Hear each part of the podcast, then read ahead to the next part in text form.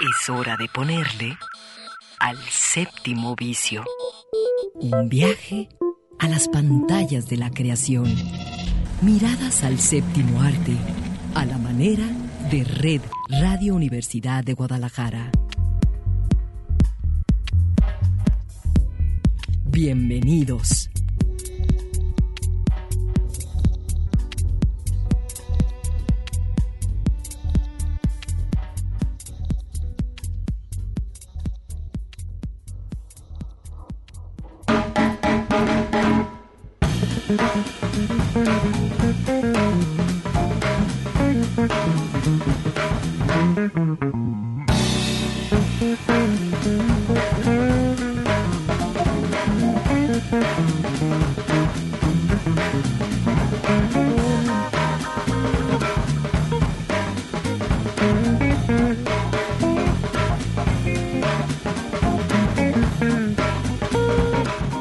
Las 3 de la tarde y así comienza hoy el séptimo vicio.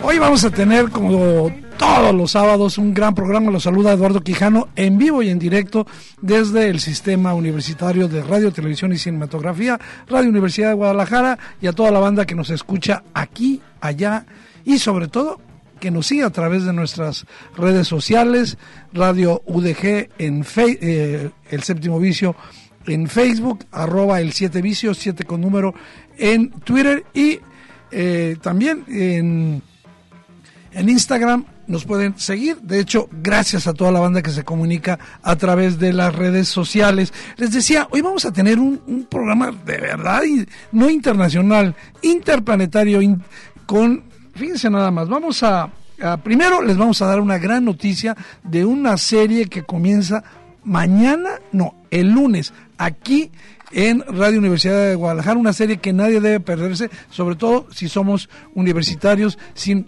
si somos eh, gente que le interesa el conocimiento. Bueno, por ahí vamos a comenzar, luego vamos a revisar la eh, muestra internacional de cine, la edición número 69, que ya comenzó eh, desde el jueves eh, comenzó la, muestra internacional de cine. Vamos a revisar lo que tenemos para adelante.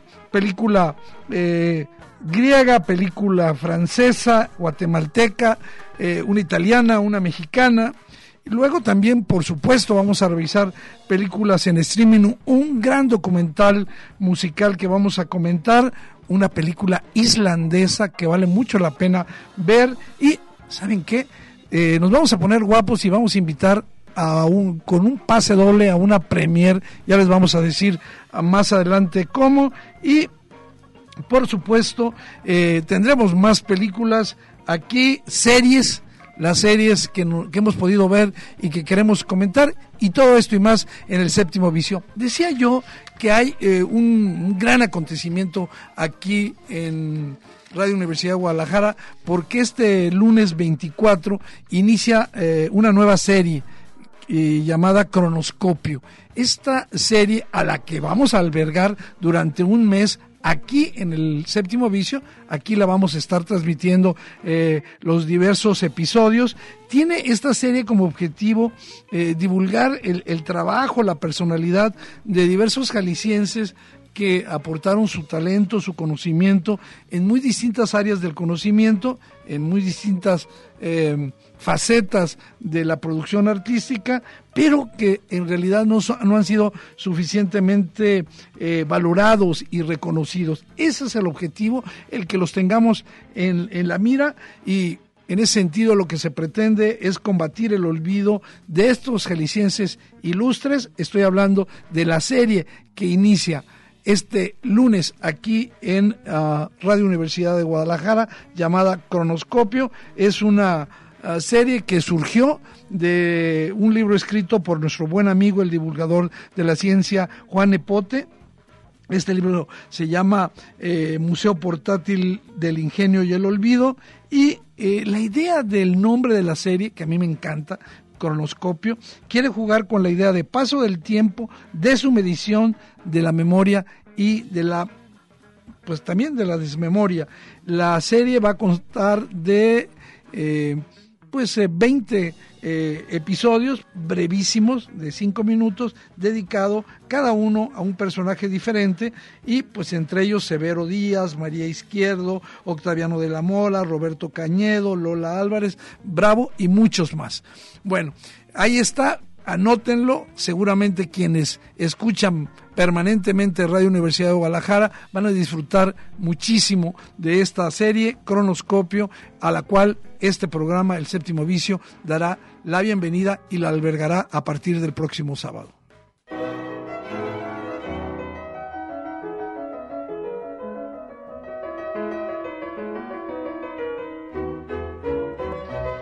Y bueno, decíamos que eh, empezó ya la muestra internacional de cine que se va a estar exhibiendo todas las tardes en funciones de las siete y media de la tarde en la Cineteca del Festival Internacional de Cine Guadalajara, aquí enfrentito, este, precios muy económicos, eh, todas las medidas de seguridad, las mejores eh, equipos y proyección que hay yo casi diría en el país, esta, esta sala de cine.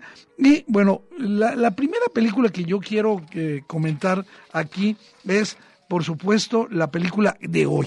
La película que pueden ir a ver hoy a las siete y media y es la película eh, del director eh, griego Costa Gabras, llamada a, puerta cerrada.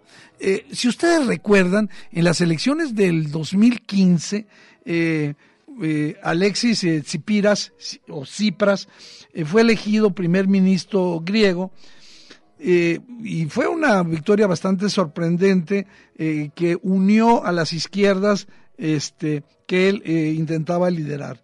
Su ministro de, de Hacienda, Yanis Varoufakis, duró solamente seis meses en el cargo. Durante ese periodo trató desesperada, pero también inútilmente, de renegociar la deuda de Grecia con la Unión Europea, ya que de otra manera Grecia se veía pues prácticamente eh, destinada a la bancarrota. La película que se llama en, digamos en griego, en inglés, eh, Adults in a Room, es justamente una adaptación de Costa Gabras, y este, recordemos que este director es un director ya este, veteranísimo, tiene 86 años de Gabras, y pues es el autor de películas eh, de culto prácticamente como Z, El Capital, Missing Desaparecido, La Caja de Música. Y bueno, este, la recomiendo mucho la película, no solo este, porque nos muestra las las entrañas de cómo se negociaron este, conflicto de la deuda del país griego, una deuda que sacudió a, las economías de todo el mundo. Eh, vamos a ver eh, entrevistas, vamos a ver declaraciones, es una, una, una ficción.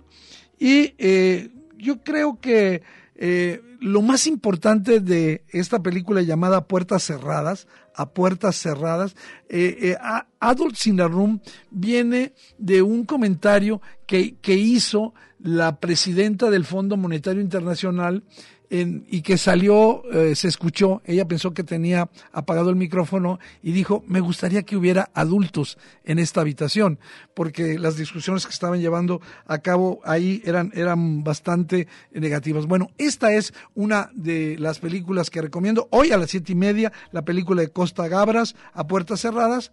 Y eh, hay otra película que yo voy a llevar a, mi familia a ver y es eh, una animación que recomiendo muchísimo, no la he visto y les voy a decir por qué la recomiendo, porque la he estado cazando, la he estado siguiendo y se llama El Gran Cuento de los Osos, que estará mañana, una animación eh, francesa, está eh, basada en el libro de Dino Bussati, un libro para niños que se llama La famosa invasión de los osos a Sicilia y eh, está concebida para que eh, cualquier eh, persona de cualquier edad, de cualquier condición social, la, la, la entienda, la pueda disfrutar, sobre todo si solamente se queda, digamos, desde el plano del espectáculo visual. Porque además la película tiene un montón de componentes de, de, digamos, de recordatorios de valores, fábulas acerca de los principios humanos.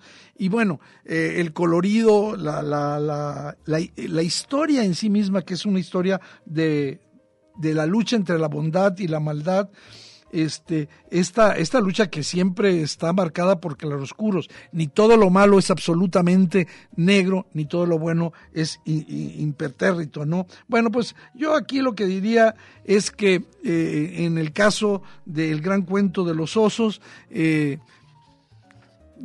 veamos la oportunidad de llevar a, los más pequeños a ver una, una película que les va a dejar algo. ¿Sí? E, e, esta es, digamos, la recomendación. El director de la película se llama Lorenzo Matotti. Dije que era francesa, no. Discúlpeme, es una película de origen, es una producción italo-francesa.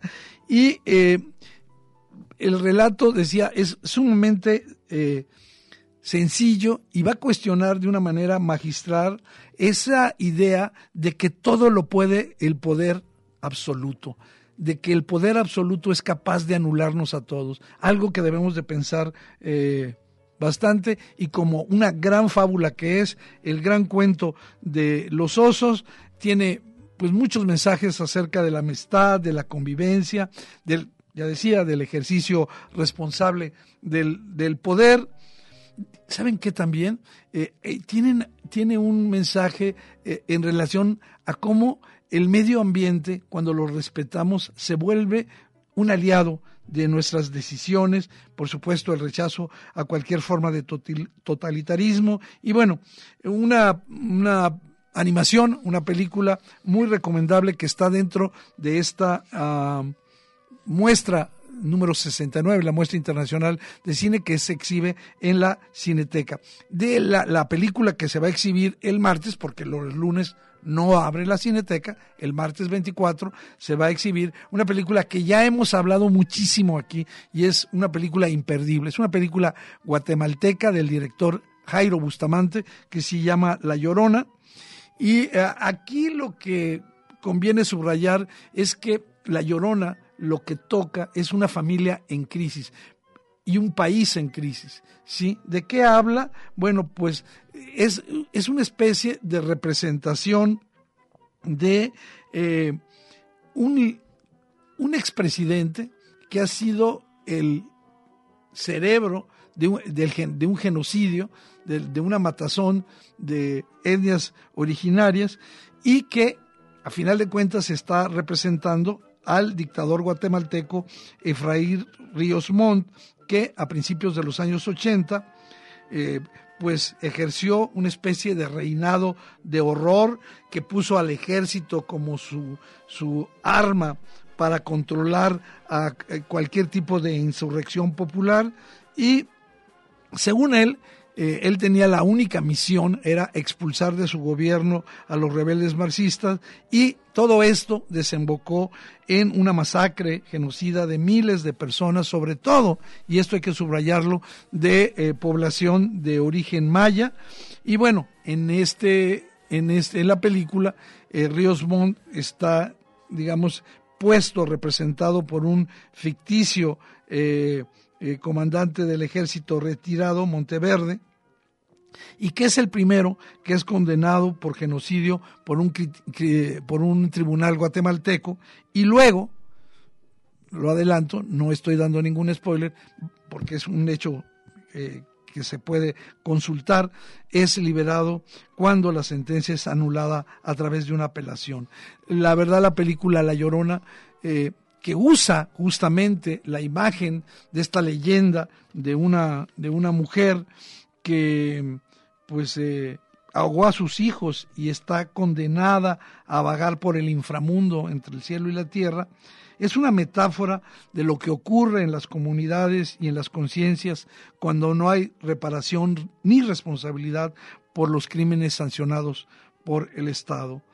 Eh, la Llorona, una de las grandes películas latinoamericanas de los últimos años, de Jairo Bustamante, que tuvo, eh, que tiene, que es el, director de otra película y, que obtuvo aquí en Guadalajara eh, el premio del Festival Internacional de Cine por eh, su película Iscanul.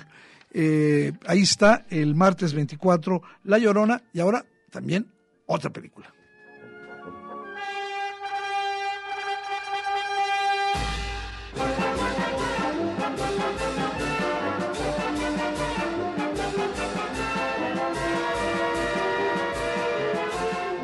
Y bueno, para quienes no la han visto, es indispensable avisar que eh, el miércoles 26 se va a ofrecer en la versión restaurada una película de culto.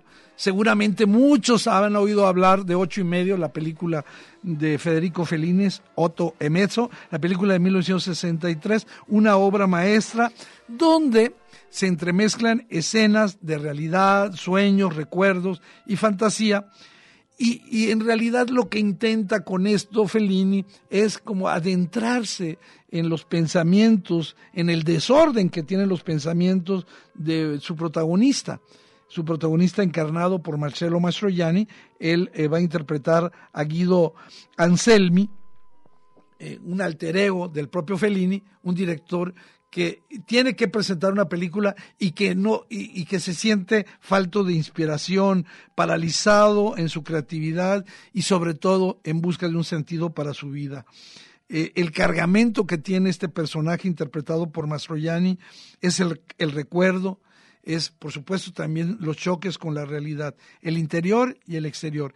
Aquí yo les recomendaría a quienes no conocen nada del cine de Fellini, primero que sí eh, se atrevan a verlo, eh, disfrutar de la gran banda sonora de Nino Rota, de, de las imágenes sorprendentes de Fellini, pero sobre todo es una película en la que no se vale el concepto de no la entendí, simplemente hay que disfrutarla. ¿sí? Siéntense a verla, disfrútenla y ahí está. Y bueno, para cerrar esta parte, el jueves 27 se exhibe una película mexicana dentro de la muestra de Joshua Hill, Sanctorum. Sanctorum, ya la hemos comentado eh, profusamente en este programa y pues yo lo que quisiera decir es que es la gran oportunidad de ver una de las mejores películas mexicanas del 2019, eh, que tiene voy a decir, muchos atrevimientos, sobre todo formales. La película tiene una fotografía espectacular y una historia que realmente nos va a mantener pegados a nuestros asientos. Ahí está Sanctorum y ahora sí, vámonos a otra cosa.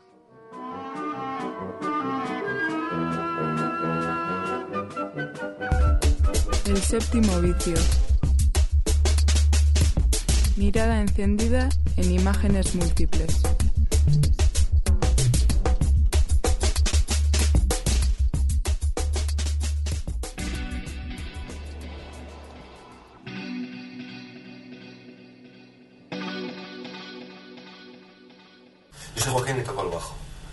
Yo Juan y toco la guitarra. Yo soy Enrique y canto. Y yo soy Pedro. Quizás no esté muy clara la idea de lo que somos, ¿no? De qué tipo de grupo somos todavía falta un poco de concienciación nacional con respecto a nosotros.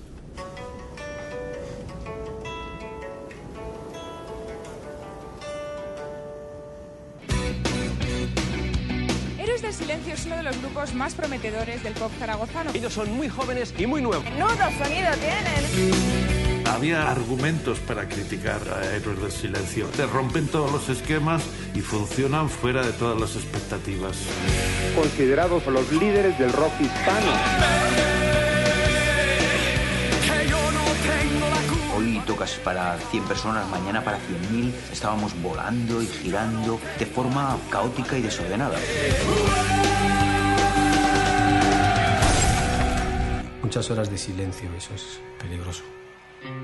En el único lugar donde los héroes se entienden al 100% es sobre un escenario tocando sus canciones. El grupo podría haber llegado muchísimo más lejos y podría haber hecho muchas más cosas. Un enigma es que tenga la banda esta vigencia, ¿no? Cerrar un trabajo bien es mejor que alargarlo indefinidamente.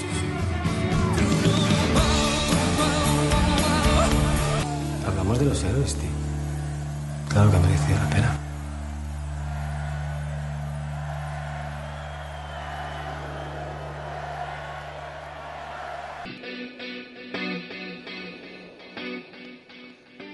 Claudia Caballero, bienvenida al séptimo vicio. ¿Cómo estás, Eduardo? Sí, ¿Alguna vez, eh, estabas muy chavita, este, te sentiste alocada por alguna canción de los héroes del silencio? Pues fíjate que te traje una foto, porque yo sé que te vas a acordar de aquellos años, Eduardo. Una foto con los héroes del silencio cuando tú y yo estábamos trabajando en la radio y a mí me tocó entrevistarlos. Yo me acuerdo, por eso te piqué. yo, eh, a que vean, Claudia, no, sí, ya sabía que iba a salir con algo Pero sabes así. que no soy fan de Héroes del Silencio. Eso pasa, fíjate que la, la eh, es una banda, eh, una banda que eh, no tenía medias tintas. O, o la aceptabas y te alocabas por ellos, o no la pelabas, simplemente te pasaba de noche. Sin embargo, yo creo que injustamente, injustamente porque se les acusaba de tener, digamos, una especie como de pop rock que no tenía lugar. En aquel tiempo los rockeros eran muy rockeros y los poperos muy poperos, entonces no les gustaba ni a los poperos muy románticos ni a los rockeros. Entonces quedaron ahí, sin embargo, yo creo que injustamente. Y, y estamos hablando de, de los héroes del silencio mediados de los años 80, lo, lo recordarás bien, este, eh, los han calificado como tecnopop. A mí me parece que tecnopop eh, eh, es como, digamos, un término muy reduccionista para lo que ellos hicieron, porque ellos fusionaron un montón de sonidos y fueron muy atrevidos, sobre todo, en, eh, digamos, en, sus en su personalidad. Hay que recordar quiénes eran Enrique Bumburi, eh, Juan Valdivia, Joaquín Cardiel y Pedro Andreu, me acordé.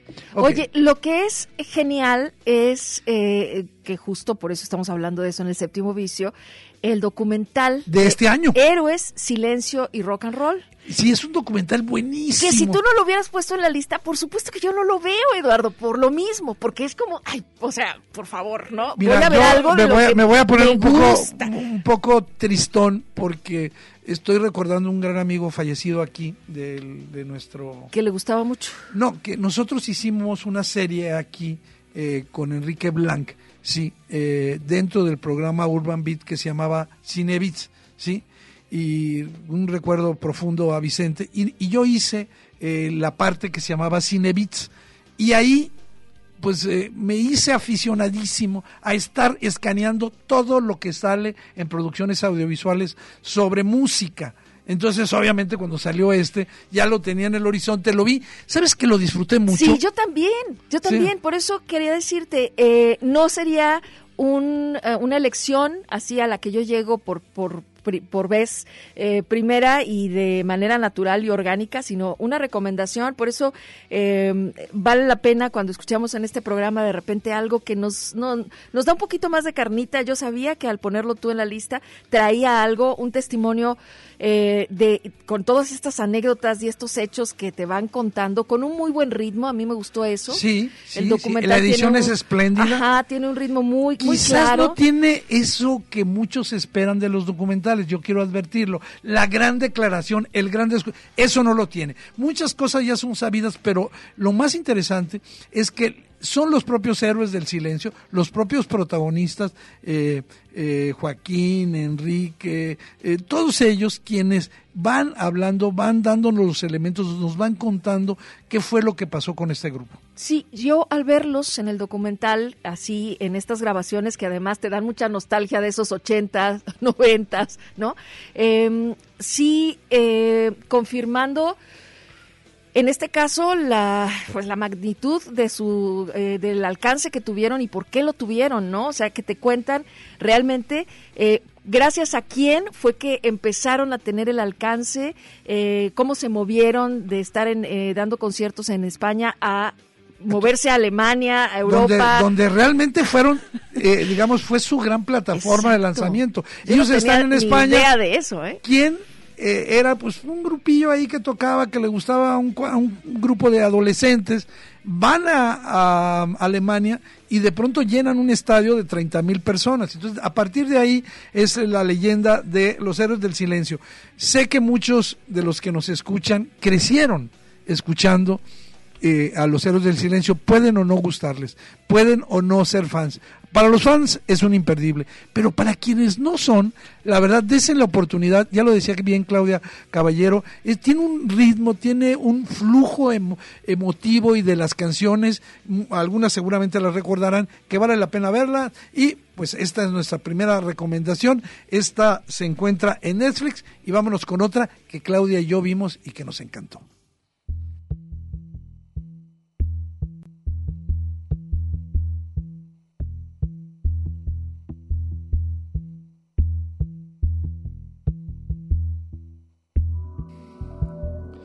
Pues eh, estábamos viviendo una película diferente, ¿no? Ah, pasamos de un documental y de pronto, eh, platicando con Claudia, me dice, fíjate que a mí me gustó mucho una película. Y es una película básicamente hecha con dos mujeres y un niño.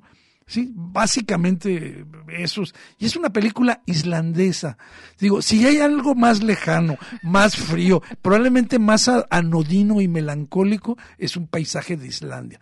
Pero ahí justamente eh, está esta película que pueden disfrutar en la plataforma Netflix y que se llama, en inglés está el nombre, yo lo he traducido, está en inglés, I'm breath normally, y, respira normalmente, no tiene ningún problema la traducción, pero así lo tendrán que buscar, I'm breathe, I'm breathe normally, y bueno, Tú coméntanos un poquito porque cuando estábamos planeando el programa, Claudia me dijo, a mí me gustó mucho, son dos mujeres, una eh, de origen africano, otra islandesa, ambas en situaciones muy particulares, Claudia.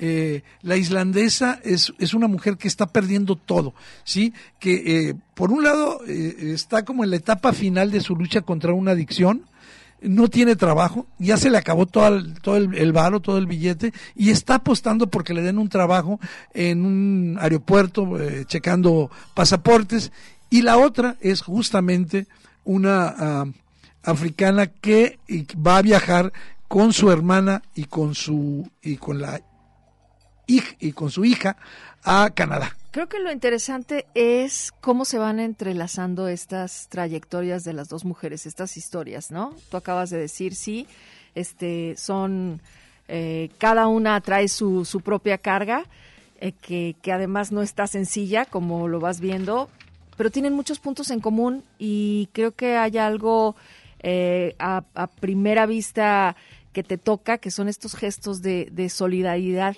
que llevan a estas dos mujeres. Eso me gustó mucho. A, una complicidad y a que en realidad su relación se vuelva íntima, Eduardo, ¿sí? O sea, estás hablando de, de dos historias muy distintas, realidades muy diferentes. Tenían algo en común que yo no sé si vale la pena decir, pues que es la sexualidad. Nada más así lo digo, las, eh, digamos, sus... Eh, preferencias. Sus preferencias sexuales son iguales, no porque vayan a tener esa intimidad, sino porque esa las une, pero también para liberarse de los atavismos que les impone. Porque, por ejemplo, en el caso de la africana, ella está huyendo de su país, creo que es Burkina Faso, pero me puedo estar equivocado, o Guinea Ecuatorial, pero... Guinea-Bissau. Eh, ah, sí. Es una refugiada de Guinea-Bissau. Aya, ah, se llama. Ajá, Aya, sí, pues, este, y eh, Aya eh, la pareja de Aya, justamente porque está prohibida la homosexualidad en su país, es asesinada, es quemada viva. Entonces, bueno, ella viene huyendo y bueno, todo el asunto eh, creo que lo señalas con claridad eh, de, cómo el mundo femenino es poderoso, es fuerte, porque es un mundo de solidaridades, porque no solo ellas dos, sino por ahí una, una directora de escuela, por ahí otra otra persona, las van ayudando, se van ayudando, se van creando esas cadenas de apoyo, este, incluso vamos viendo cómo eh, eh, cada una de las mujeres tiene perfiles completamente diferentes y la, la directora que es una islandesa también, Isol Ugadortir, este, eh, esta película la presentó con muy buen, eh, eh, con muy buena recepción en Sundance en el 2018 y, creo que ella tuvo la sensibilidad para no convertirlo en un drama barato, ni, sino en una cosa muy tranquila, muy equilibrada, donde vas descubriendo esto que decías. Y, de en, un, y en un tema, además, que eh, viendo las imágenes eh, de esta semana es eh, evidente que necesitamos empaparnos más, no solo de esta solidaridad, sino de la dimensión que tiene el tema de la inmigración, ¿no? Sí, la inmigración, también la lucha contra las adicciones, porque ahí está de una manera muy sutil puesto eso, y también como cualquier otro, cualquier otro, cuando lo aceptas como otro, cuando lo ves como otro, cuando lo aceptas como otro, no, no lo toleras, sino lo aceptas, le das la, confianza, lo llevas a tu cama, que es la parte más, más hermosa de esta fábula, este, te va a ayudar a encontrarte, a liberarte, a romper muchas ataduras y al final le puedes decir, ¿tuvo usted una buena estancia? Sí, Gracias. Eh, es un, muy buen momento. Y bueno, vámonos a otra cosa que yo ya lo había prometido y es una sorpresa del séptimo vicio.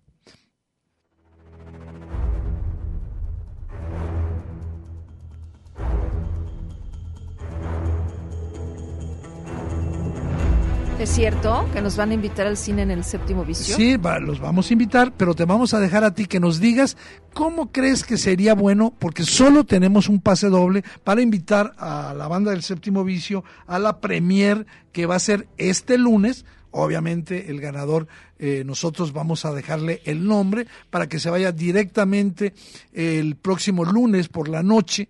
Eh, le damos todos los datos para que lo vea del estreno de Un día más para morir. Un día más para morir tiene muchas cosas interesantes. Es, eh, obviamente se va a estrenar muy pronto. Es una película este, que, digamos, eh, usa los esquemas de los bucles temporales, de los días que se repiten. Pero sucede que es un exagente federal que sufre pues eh, la mala cosa de que se está repitiendo una y otra vez el día de su muerte, el día que lo matan. Entonces, bueno, eh, obviamente esto nos hizo recordar otras películas como Feliz Día de tu Muerte, recordarás, o Al Filo del Mañana, o más recientemente Palm Springs, este, Palm Springs, que también eh, es un día que se repite. Obviamente sin olvidar la película que dio luz a este concepto de bucles temporales y que los hizo muy famosos, que es Hechizo en el Tiempo, ¿no? Hay dos eh, actores en esta película. Es que si, si realmente me vas a dejar este gran peso de hacer una pregunta para que se ganen el pase doble, pues estoy pensando en que tenga que ver con dos muy buenos actores. Lo, lo más reciente Un que hombre y una mujer. de alguno de ellos dos, exactamente, y que, son favoritos, que, que tienen muchísimas películas y que bueno, probablemente la más reciente que ustedes nos puedan nombrar de ambos podría ser una Muy bueno, a ver, entonces... Mel Gibson y Naomi Watts están ahí, dirigidos por Joe Carnahan, eh, obviamente son los que, que nos digan una película que no sea... Este un día más para morir. Sí, que nos digan una película reciente de reciente de Mel Gibson y una película reciente de Naomi Watts. La primera persona que nos llame al eh, híjole, fíjate que eh, yo les voy a dar mi número. Se acabó. 33 16 01 82 88 por WhatsApp. Los fans de Eduardo. 33 16 01 82 88. Lo repito. 33 16 01 82 88 por WhatsApp. La primera persona que nos dé el, el nombre de una película de Mel Gibson y de Naomi Watts, que son los actores de Un día más para morir, se irán a la premier este lunes 24 de esta pues yo creo que va, va, a tener una mezcla muy interesante de ficción, de acción, de thriller y de humor negro. Es, yo creo que la combinación ya solita dice buen entretenimiento. Yo ya me pasé aquí eh, regalando cosas, eh, Claudia, ya nos están apurando por nuestro corte, pero quiero decirles que nos den un minutito para escuchar a un cantante. Él es eh, de la República Democrática del Congo. Justamente cuando estaba yo viendo la película de Y Respira profunda, normalmente, dije, sería bueno poner una canción eh, de África y me acordé de Fali y Pupa. Escuchen esta, cuando menos el inicio de esta bellísima canción que se llama Amore.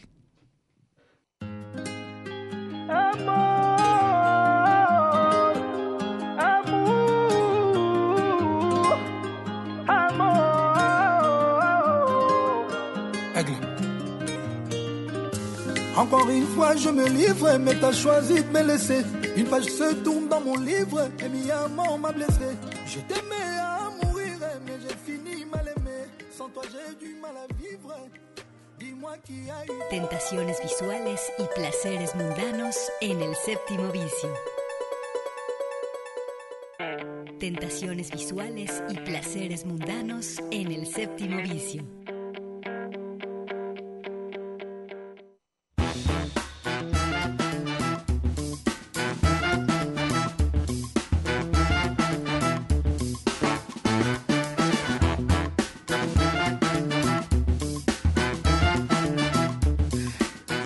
Regresamos al séptimo vicio. Si supieran todo lo que ocurre mientras tenemos este corte aquí en la cabina. A ver, ya te dijeron las películas, las más recientes de Mel Gibson o la más reciente de Naomi Watts. Hay una muy reciente de Naomi Watts, No Eduardo, que yo no he visto y no que quiero yo, voy a, ver. yo voy a repetir. Eh, el, no les voy a decir el título, si no va a ser no, así muy yo fácil. les voy a repetir, fíjense bien, a toda la banda del séptimo vicio que quiera ir a la premier de con todas las medidas de seguridad, solamente damos un pase porque lo hay pues eh, ¿Cuándo va a ser la premier? El lunes 24. Ok, ¿sí? la película es Un día más para morir. Un día más para morir. Y, Y nosotros que- estamos esperando que me envíen al 33 16 01 82 88 vía WhatsApp, ¿sí? Una, el nombre de una película reciente de Mel Gibson y una película reciente de Naomi Watts. En cuanto lo tengamos, damos el nombre del ganador. Nosotros aquí, cada semana, Claudia, escogemos películas que creemos que eh, les van a ofrecer algo más que un entretenimiento sencillo. Y en esta también coincidimos tú y yo. Es una película que vale muchísimo la pena porque apuesta por hacer realidad los sueños. La película se llama justamente La increíble historia de la isla de las rosas.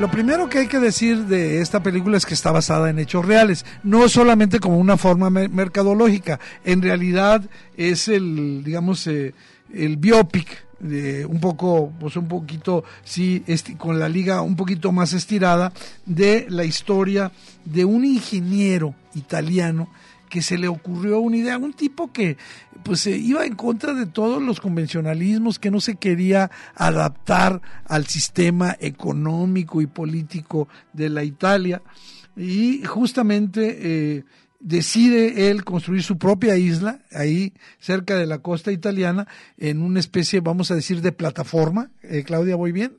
Vas muy bien. ¿Sabes qué? Es la historia, lo acabas de decir, de una persona y también la historia de un caso real, de un extraño caso. Yo no tenía ni la menor idea de esta Yo plataforma. algo había oído. Probablemente tú sí. Es más, yo hasta me imaginé, hasta llegó a ir Eduardo. Yo No, no. no, yo no. No, no. No. En- eh, bueno, esta increíble historia de la Isla de las Rosas es también una película, es, lo acabas de decir, la vida de Giorgio y de su aventura, pero no lo hace solo.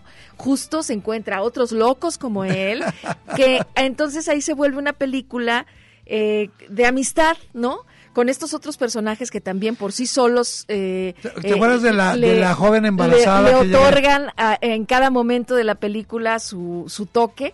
Eh, en efecto, hay una, hay una chica de 19 años eh, embarazada que además llega, se une al grupo y mm, pues en realidad me parece que es una película que te puede entretener bastante, que tiene un ritmo muy ágil, muy sabroso. Vas a, este, mm, se me antoja de fin de semana. Sí es ligera la película. Sí es ligera.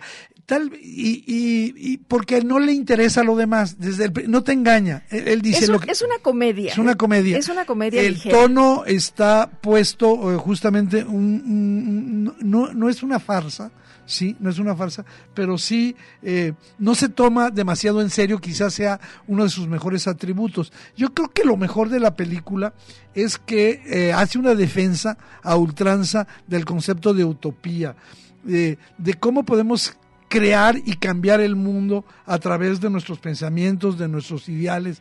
Y esto está muy relacionado con el tiempo en el que se eh, sitúa la película, que es los años 60, justamente el año 68, el año del mayo francés, que también se Yo menciona. por algún momento sí pensé que sería una farsa, porque realmente parece increíble la historia y entonces crees por un momento que esto no puede ser posible. Sí, ¿no? un, un hombre que se inventa un propio país para vivir él, invita a sus amigos, pero ojo, también hay un malo. ¿Quién es el malo? El Estado italiano. El primer ministro. de El primer, porque dice, ¿cómo? Ya todo el mundo se va a independizar, todo el mundo va a crear, no eso no se vale, no se puede. Y buscan todos, pues, de los instrumentos eh, jurídicos para írsele encima. La película, La increíble historia de la Isla de las Rosas, vale muchísimo la pena, está en Netflix, se van a divertir mucho viéndola, eh, las actuaciones son buenas. Yo creo que es un poquito naif, es un poquito ingenuo ¿no? la película, pero es divertida. Bueno, ahora vamos a algo muy, muy serio y tuve la suerte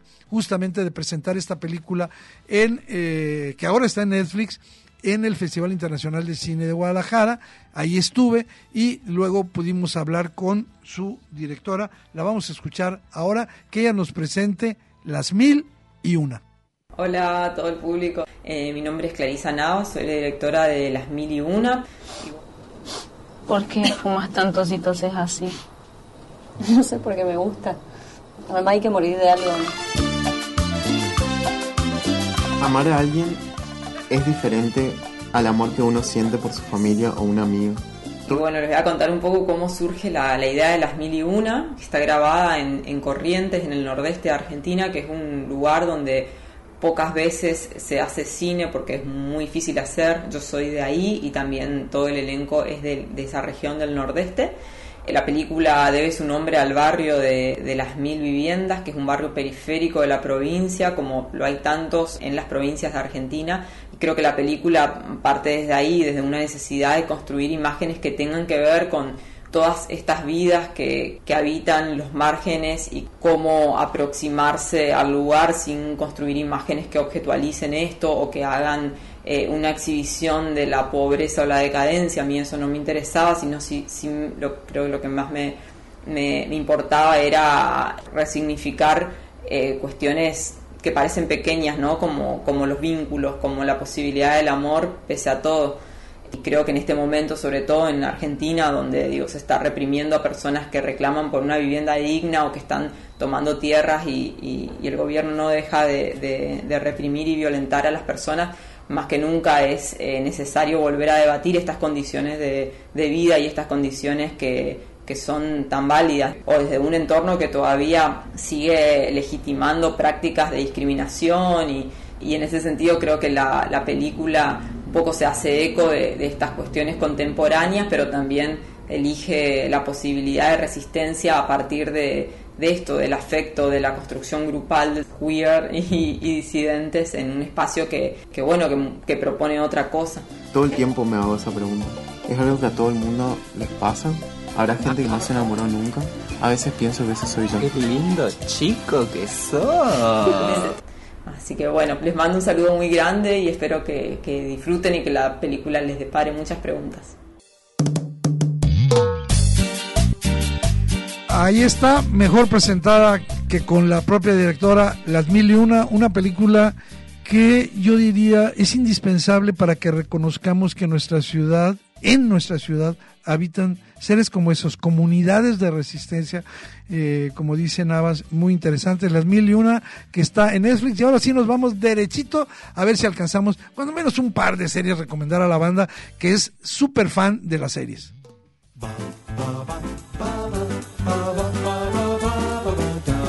Antes dime, ya, yo, Ya, yo, ya, yo ahí escuché está, el es- sonido de un WhatsApp, ¿ya llegó? Sí, y justamente la música es de la película eh, Un día más para morir y ya la ganadora es Rosa Ulloa. Rosa. Felicidades, yo- Rosa. Muchas eh, felicidades. Obviamente Naomi Watts, Un milagro inesperado, su película más reciente. Y eh, Mel Gibson, Waldo, efectivamente. Ok. Eh, yo te hago llegar a través, justamente, te voy a responder aquí los datos de la película y se los hago llegar a nuestra a- amiga, eh, que es Pilar del Razo, quien hizo favor de invitarnos y ahí nos veremos en la premier de Un Día Más para Morir el próximo lunes. Bueno, ahora sí vámonos a las series, corriendo.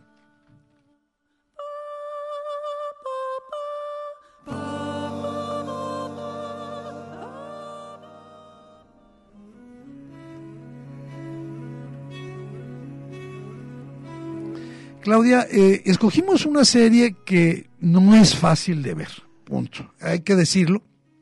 Y justamente porque en esta emisora no nos interesa solamente colocar aquellos platillos de eh, eh, cómese y de digestión fácil, no, no, no nos interesa eso. Sí, Nos qué bueno que, que- que lo dices, Eduardo. Creo que Porque si es una- es llegan- muy difícil. Si llegan a esta serie va a ser Muy polémica. intenso. Eh, van a vivir esa, eh, eh, digamos que esa incomodidad de no, Tremendo. creo que no la quiero ver. Estamos hablando del ferrocarril subterráneo. Ese es el título que lleva. Está en Amazon Prime. El, el ferrocarril subterráneo es una ficción histórica, está anclada en la realidad.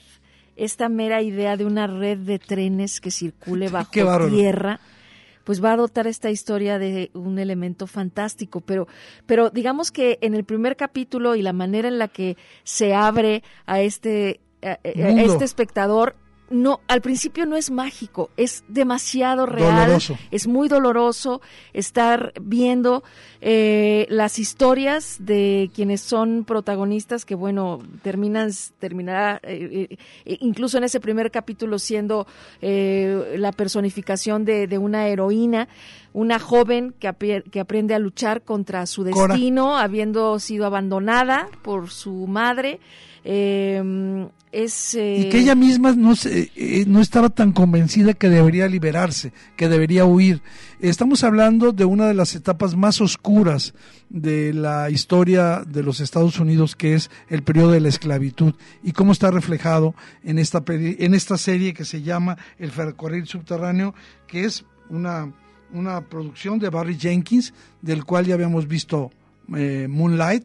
Y si ah, esa de si hay la, la película esta de si la calle fulanita pudiera hablar no sé si te acuerdas de, de esa eh, If Bale Street Could, Could Talk. Could Talk se llamaba la otra película de Barry Jenkins. Bueno es muy doloroso pero es si nosotros nos sentimos dolidos, intimidados, incómodos, a veces hasta apanicados por lo que estamos viendo ahí, no es ni mínimamente una referencia de lo que vivieron esos seres humanos que fueron explotados, humillados durante siglos en los Estados Unidos. Y esa es la experiencia que quiere comunicar el director Jenkins en eh, el ferrocarril subterráneo. Es una serie, yo eh, voy a ser honesto, apenas voy en el capítulo, en el episodio 6. Son 10, entiendo. Y sí, eh, vas tragando, pero... Muy fuerte, ¿eh? Yo, Sí. yo la verdad es que eh, intenté pasar del segundo y estoy todavía haciendo. Te voy a decir algo, Claudia. Conforme vas pasando de estados, porque cada uno de los capítulos nos va llevando por distintos estados de la Unión Americana, justamente a través de este viaje, eh, de, esta, de esta huida en eh, un tren subterráneo, en un ferrocarril subterráneo, que es la serie que estamos comentando, que está en Amazon Prime. Dense la oportunidad. Eh, a veces hay que irrigar de otras emociones nuestro cuerpo, nuestro, nuestro, nuestra sensibilidad. Sí, estas historias han sido contadas por otros directores, con otros tratamientos, Eduardo. Eh, podemos pensar en 12 años de esclavitud, podemos pensar Es muy en- diferente en, en Django, Django. eh, pero la verdad es que la serie sí eh, inserta este debate de la, la humillación burda que se ve compensada por esta venganza humana o, o una retribución divina, ¿no? Hay secuencias muy fuertes, muy difíciles de ver. Es un dolor que necesitamos compartir. Sí, es un dolor que necesitamos asumir que es de la, de la, yo diría, este, de la especie, sí, de, de la especie humana que, que distingue a los hombres y y a las mujeres por su por su clase social y por, por el color de su piel. Fue un comentario de trivia que vale mucho la pena. Fueron tan duras las escenas al filmar que había un terapeuta que estaba tratando a todos los actores durante la filmación de la serie.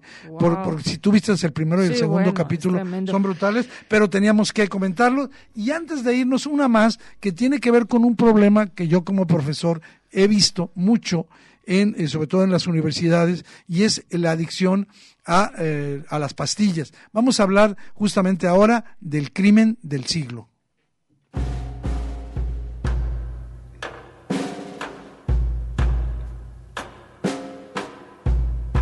El crimen del siglo es una pues una miniserie de dos capítulos, hay que decir, los dos capítulos son muy largos. Cada capítulo o cada episodio dura dos horas, pero mm, la verdad te los echas eh, muy fácilmente. ¿De qué trata el crimen del siglo? Bueno, nos va a sumergir en un problema de dimensiones colosales. Yo me acuerdo que se creó eh, durante el- la administración de Donald Trump un, momento en que la crisis de los opiáceos sacudió a los Estados Unidos y que es una pandemia eh, que ha afectado la vida de los estadounidenses y que ha sido causada por el consumo desmedido de de medicamentos para el dolor.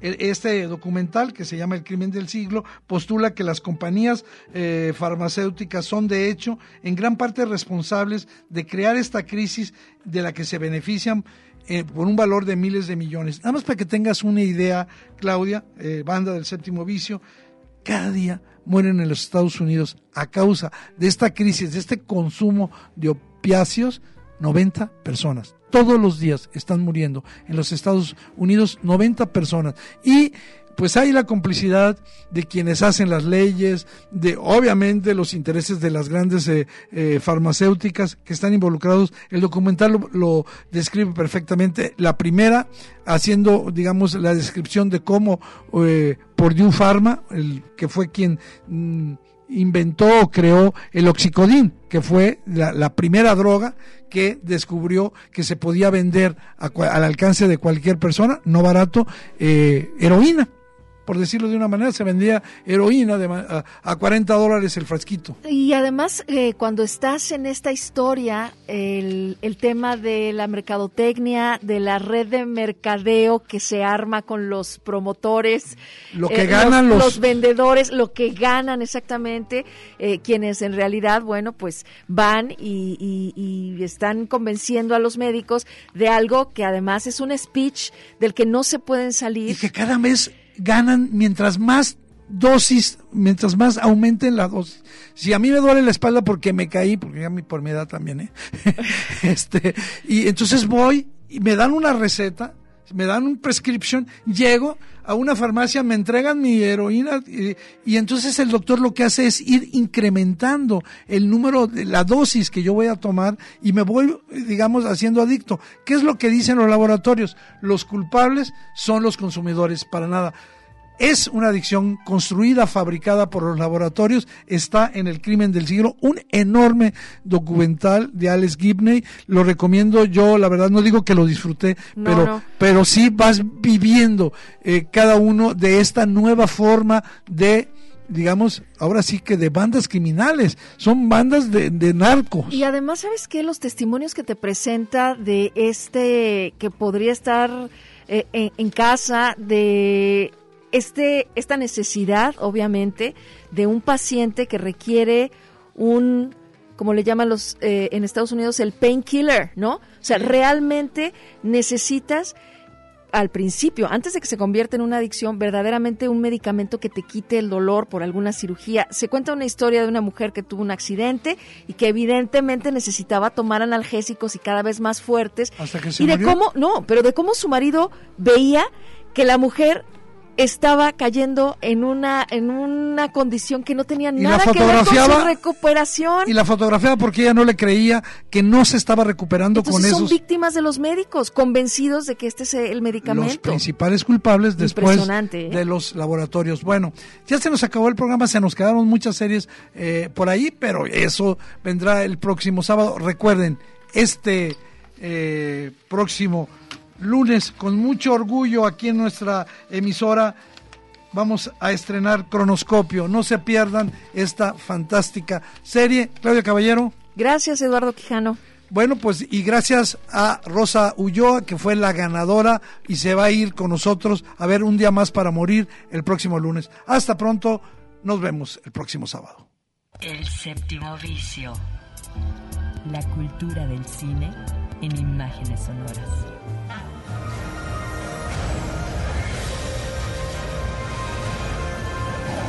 Miradas al séptimo arte, a la manera de Red Radio Universidad de Guadalajara. Escúchanos todos los sábados desde las 3 de la tarde. Hasta la próxima.